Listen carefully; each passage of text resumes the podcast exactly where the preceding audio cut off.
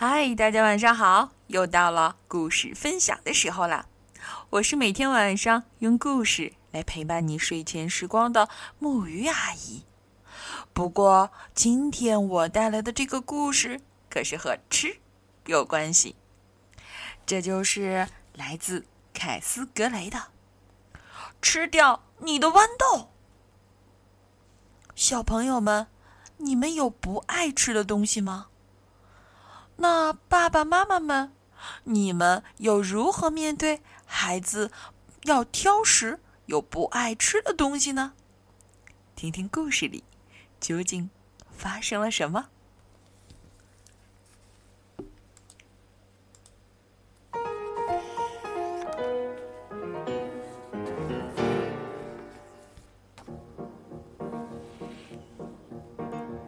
献给 Claire、Elliot。Jack，凯斯·格雷，献给莎莉·温斯、尼克·施拉特。哎呀，又该吃晚饭了。妈妈还没张口，黛西就知道她要说什么。那些话都不知道听了多少遍了。吃掉你的豌豆。妈妈果然这样说。黛西低下头，看了看盘子里的小绿球球。我不爱吃豌豆，黛西说。妈妈像平常一样叹了口气。吃掉你的豌豆，就可以吃冰激凌。我不爱吃豌豆，好吧，吃掉你的豌豆就可以吃冰激凌，还可以多玩半小时再上床睡觉。嗯，我不爱吃豌豆，吃掉你的豌豆可以吃冰激凌，晚睡半小时，还可以不洗澡。怎么样？我不爱吃豌豆啊！吃掉你的豌豆，就可以吃二十个冰激凌，可以很晚很晚再睡觉，整整两个月不用洗澡。哦，对，我还会给你买一个崭新的自行车。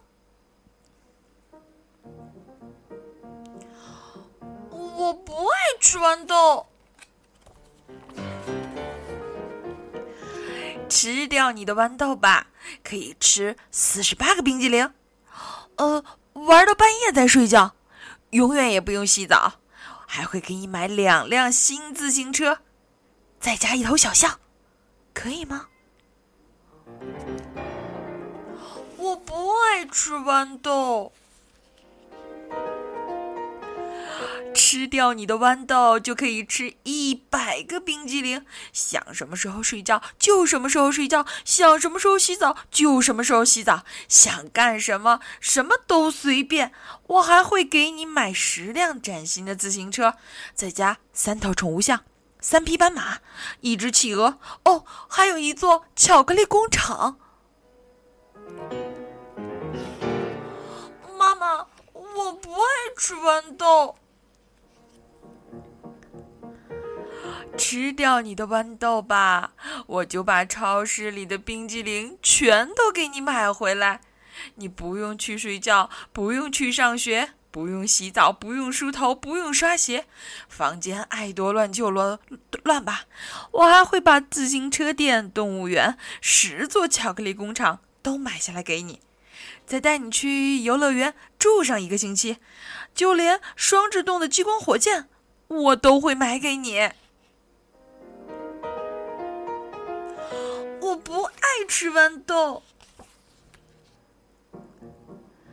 孩子，吃掉你的豌豆吧，我就把世界上所有的超市、糖果店、玩具店、自行车店都给你买下来，再加上十七个游泳池，你可以永远不睡觉、不上学、不洗澡、不梳头、不刷鞋、不漱口，不用收拾小仓鼠的窝。不用整理卧室，不用自己把录像放回盒子，更不用穿衣服。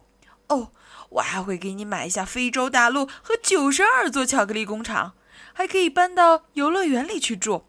你想要多少火箭，就给你买多少，就连地球、月亮、太阳、星星，都给你买下来。还有，哦，还有，还有，你想，快吃掉你的豌豆吧。对了，我再给你买一个绒毛的铅笔盒。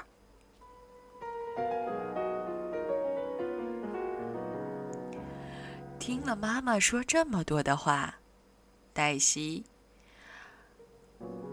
妈妈，无论怎样，你都想让我把豌豆吃了吗？是啊。好吧，那妈妈把小圆白菜吃了，我就把豌豆吃掉。只见妈妈低头看着盘子，带着哭腔说：“我，我不爱吃小圆白菜。”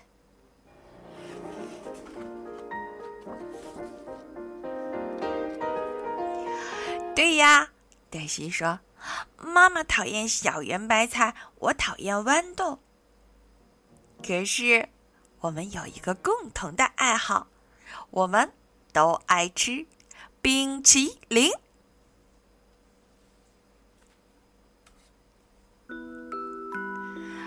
这个故事到这里就结束了，是不是没想到呢？